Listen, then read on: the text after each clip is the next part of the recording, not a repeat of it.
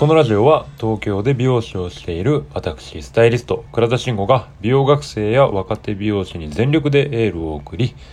美容師に関わるお悩み解決魅力をバシバシ伝えていく番組となっております、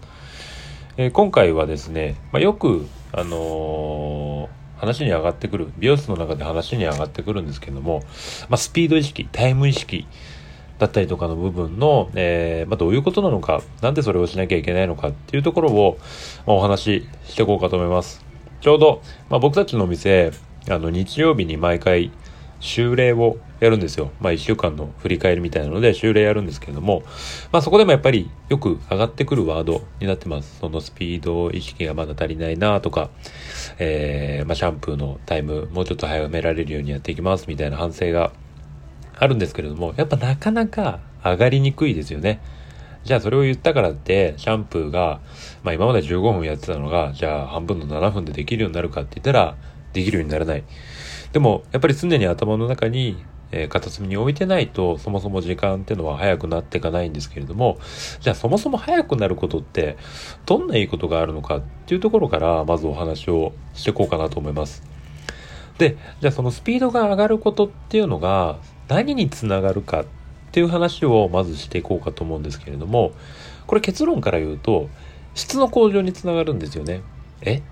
スピード上がったら雑な感じしないって思うかもしれないんですけれども質につながるんです。でこれなんでかっていうとじゃあ例えば10分の中で全てをやらなきゃいけない。何かをやらなきゃいけないってなった時にじゃあ10分で、えー、例えばその作業を終わらせた。ってなったら、まあまあ普通、まあまあ普通ですよね。それが普通だと思うんですけども、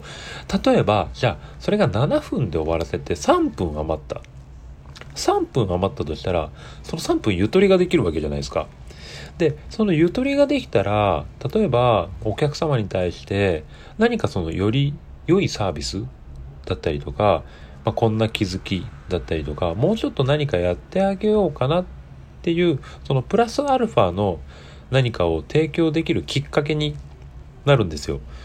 だからスピードが上がるっていうことはそのゆとりの時間を生むっていうことになるのでそのゆとりの時間を生んだっていうことはより良い質をの向上につながるっていうことにつながるからスピード意識っていうのは非常に大事になります。もちろんね、なんか、や中にはいると思いますよ。やっぱその丁寧にお客様を、えー、やることが大事だっって言うんですけれども、まあまあもちろん大事だと思います。ただ、お客様をだ、えーと、丁寧にやることっていうのが、お客様にとってはそれが価値になってるかどうかっていうのはまた別問題なんですよ。ただ、えっ、ー、と、まあ、間違いなく言えることは、共通して言えるのは、売れっ子の美容師だったりとか、売れてる人っていうのは間違いなくスピードが速いんですね。まあ、これ数字的な話になってくるんですけども、その時間単価っていうところを考えたときに、やっぱスピードどんどんどんどん上がっていけば上がっていくほど、その時間単価っていうのは上がってくるし、まあ、単純にお客様を、えっと、できる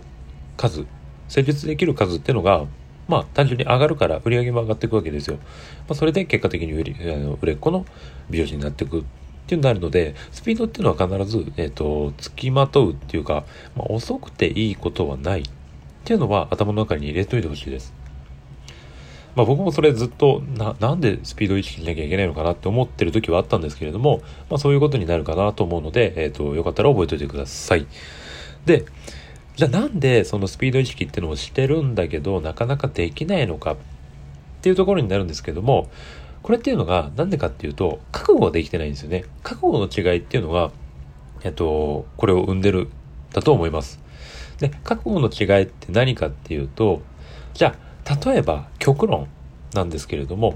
そのシャンプーを、例えば今普通上15分でやってるところを10分でやらなきゃいけない。10分でやらなきゃいけないけどできないよ。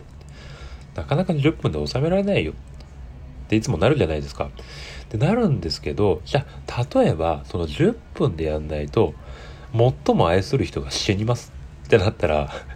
絶対10分でやるじゃないですか。うわーっつって何としてでも10分で仕上げるじゃないですか。そういう覚悟です。まあねあのすごい極端な話にはなってしまったんだけどなんとなく思ってるだけなのか本気で、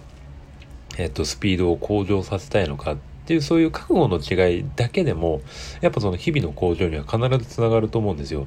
まあ、もちろんね、なんかその毎回タイマー持ってた方がいいとか、測った方がいいとか、えっ、ー、と、何？その手、手動かすの早めろとかね、まあいろいろあると思うんですけれども、その、なんかすごい精神論になっちゃうんだけど、やっぱその気持ちの問題だけで、えっ、と、それを常に持ってるか持ってないかで、スピードの向上っていうのは必ず増えてくると思うので、これね、よかったらね、ぜひやってみてほしいところになります。ほんとね、あのー、なんだろうな、ずっと言ってても、やっぱこう、上がらないものは上がらないし、あのー、アシスタントの時から、ね、そういうのにずっと言われて育って、スタイリストになっても、スタイリストになってもずっと言われてってなってる人まあ僕もね、よく言われるんですけど、それって結局やっぱ覚悟が足りないんですよね。お客様待たされてるその背景だったりとかっていうのも、まあでも待たせ、待たせてしまってるから仕方ないしなって思っちゃったら多分終了だと思うんですよ。そのお客様、じゃあ5分待たせたら、そのお客さん死にますってなったら、絶対その前の施術だったりとか技術だったりとか絶対時間の中もしくは時間よりも早く終わらせるじゃないですか。大丈夫ですか？死んでないですか？みたいな感じになれると思うのでまあねあのー、今言った例はもうすごい極端にはなってしまうと思うんですけれどもやっぱその何かのリスクがあるっていうのを常にまあこれは妄想でもう全然いいと思うんだけど、まあやっぱそういう覚悟だったりとかそういう気持ちがあるっていうだけでも全然変わると思うので、まあ、そこの意識っていうのをね、すごい、あの、してみてくれるといいかなと思います。まあ、具体的な方法だったりとかっていうのはもちろんいろいろあると思います。さっき言ったみたいに、あの、手を動かす速さを上げるとかっていうのもそうだけど、じゃあ、えっ、ー、と、まあ、これは一つのアドバイスなんだけど、例えば今やってる、その、施術だったりとか、その工程の中で、無駄な動きってのないかっていうのを、一回洗ってみてもいいかもしれないです。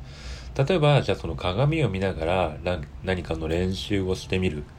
とかっていうのもすごい大事だと思うんですよ。鏡見ながら練習してみたら、例えばじゃあカラー塗ってるハケの回数、なんか他の人よりめちゃめちゃ多いなと。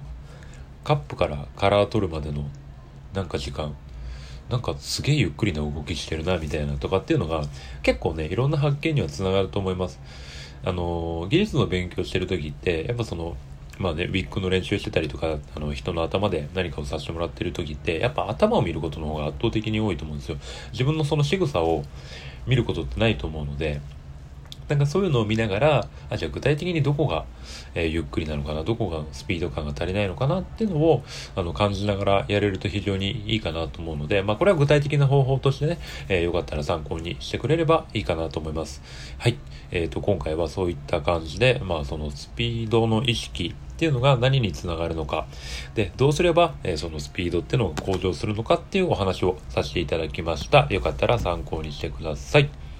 最後までお聴きいただきましてありがとうございました。質問、ご意見ございましたら、プロフィールにあります Twitter、Instagram の DM にてお待ちしております。何か参考になりましたら、ぜひいいね、クリックよろしくお願いいたします。あの、最近なんですけど、あ、余談ね、あの、ブログを始めてます。で、えっと、まあ、もちろん、このラジオで話をさせてもらった、もちろんじゃないね。ラジオで話をさせてもらったことだったりとかっていうのは僕基本的に台本で書いてるので、まあ、その台本を、えっと、文字に起こして、まあ、ラジオでも聞けるし、まあ僕、多分ね、文字でまとめた方が、あの、見やすかったりはするので、まあその、なるべく見やすい、えっと、ブログだったりとかっていうのを、あの、定期的に書いてるので、それも、まあ基本的にはツイッターで、あの、アップのお知らせしてるので、よかったらそちらも覗いてみてください。じゃあ、あの、概要欄、今日のラジオの概要欄に、えっと、リンク貼っていくので、よかったら飛んで見てみてください。では。